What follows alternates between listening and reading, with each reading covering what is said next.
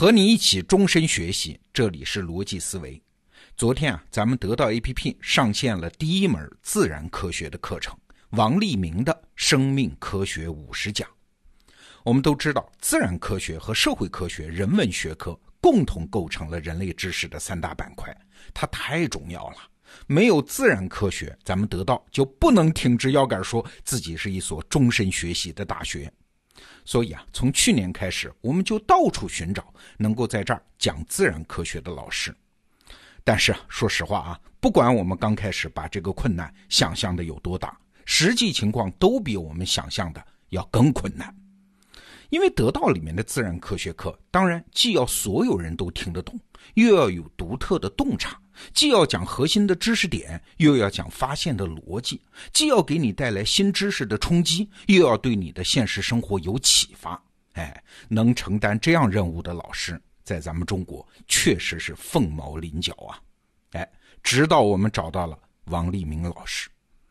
王立明老师是浙江大学生命科学研究院的教授，美国加州理工学院的博士，也算是中国最会讲故事的科学家之一啊。我们是用城门立雪的精神呢，请到了他。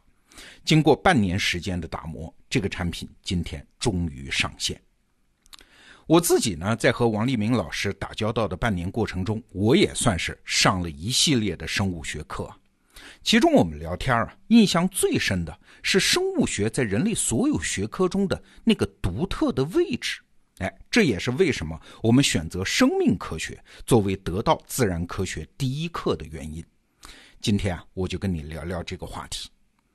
你想，其他的自然科学基本上都是有自己独特的领域啊，不管有什么进展，通常呢，那个进展的影响只是在这个领域内部。你不懂相对论，不懂数学上的什么费马大定理，对我们的现实生活影响很小的。但是生物学不一样，这个领域啊，每一次重大的学术进展，不仅是学科自己的事儿，而且也是全人类的事儿。不仅影响科学认知，还反过来影响整个社会观念。王立明老师打了一个精彩的比方啊，他说他所从事的生命科学是科学中的坏小子。他一路成长，也一路搞破坏，每一次成长都把人类社会的固有观念打得粉碎。那最著名的例子我们都知道了，是达尔文的进化论。他不仅重新解释了包括人在内的一切物种的来历，更重要的是呢，他严重的冲击了当事人的普遍观念啊！哦，原来人不是上帝造的，不仅不是上帝的宠儿，甚至也不是世界的中心。这个新观念立即就突破了生物学的边界，几乎没有什么社会科学不受到生物学进化论的影响。但是请注意啊，这种影响它不见得是正面的，这也是我们为什么要了解生物学的原因啊！一知半解的应用生物学会带来不可设想的灾难啊！二十世纪的历史上还真就发生了这么件事儿。你应该听说过一个词儿叫优生学。他的提出者是谁呢？不是外人啊，叫弗朗西斯·高尔顿。他是谁啊？达尔文的表弟啊。那优生学大概的意思呢，是既然自然选择影响了生物演化，那可不可以用人类的理性选择来提高我们人类整个人种的质量呢？哎，这个理论听起来很善意啊，但是下面的行动和结论就显得很狰狞可怕了。你想啊，那些弱智的人。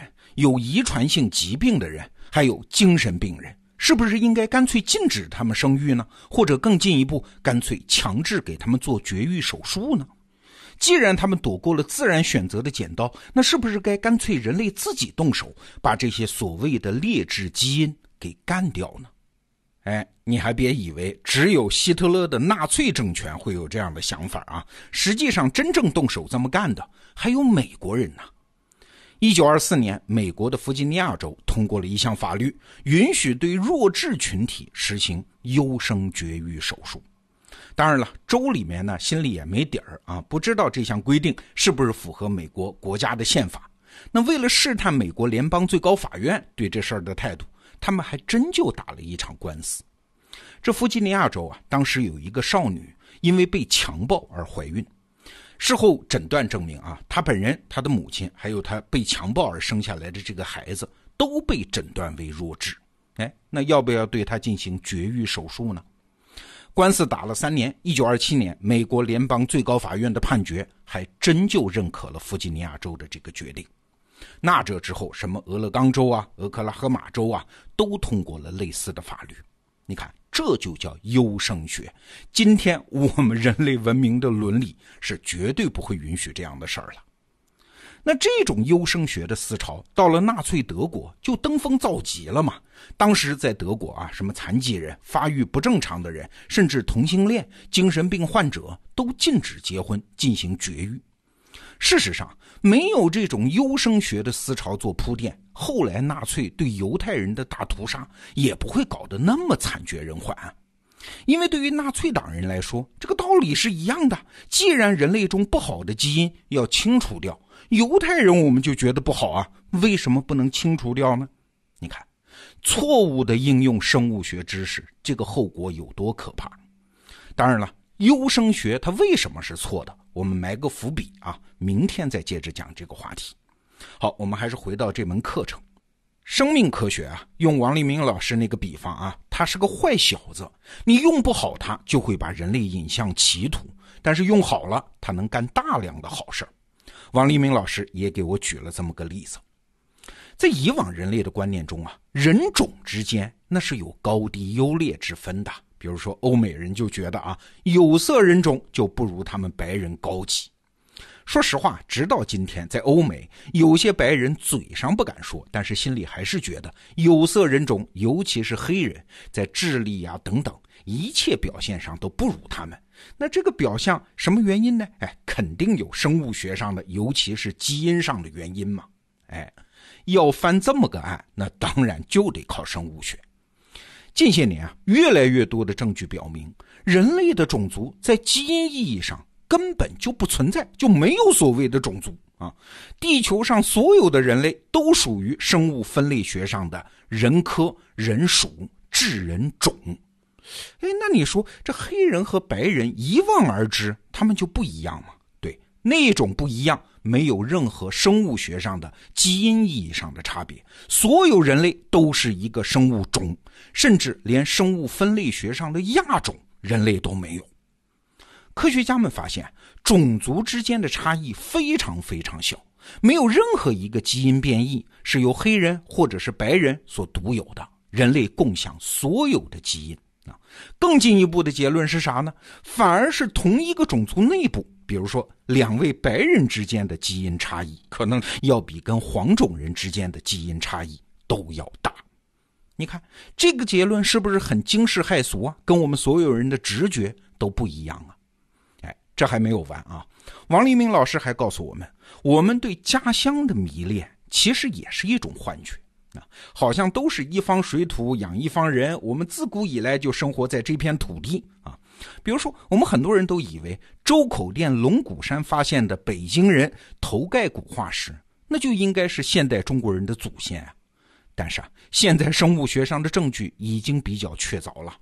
我们知道，北京人生活的年代是距今七十万年到二十万年前，而我们现代中国人的祖先呢，四万年前。才来到这片土地上，不只是我们中国人啊，欧洲人也犯过类似的错误。原来啊，他们以为尼安德特人是他们的祖先，但是现在基因科学也证明，尼安德特人早就灭绝了，他们只是现代人类的近亲，但并不是祖先。哎，那人类的祖先是哪儿来的呢？都是从非洲来的。六万年前，现代人类开始走出东非；一万到一万五千年前，现代人类的足迹开始遍布全球各地。不仅如此啊，基因科学还发现，今天地球上所有人的老祖父都是同一个男人，大概生活在六万年前的非洲啊。今天地球上所有人的老祖母都是同一个女人，大概生活在二十万年前的非洲。整个人类，他就是一家人嘛，没有基因上的高低贵贱，除了非洲，也没有任何地方的人是绝对的土生土长。那关于这套理论的证据，在生物学上现在是越来越多。你想，这是不是也将极大的改变我们的社会观念呢？今天我们跟你聊这个话题啊，就是为了给你推荐我们花了半年时间才打磨成型的王立明《生命科学五十讲》这门课程。推荐的理由主要是两个：第一，生命科学是对人类观念影响最大的学科，是人文学科、社会科学和自然科学之间的枢纽，它的地位太独特了嘛。那第二呢？一物不知，引以为耻啊！这么重要的知识门类，我们又为你请到了王立明这样的大神级的老师，带你高效浏览，你不跟上队伍吗？好，逻辑思维，明天见。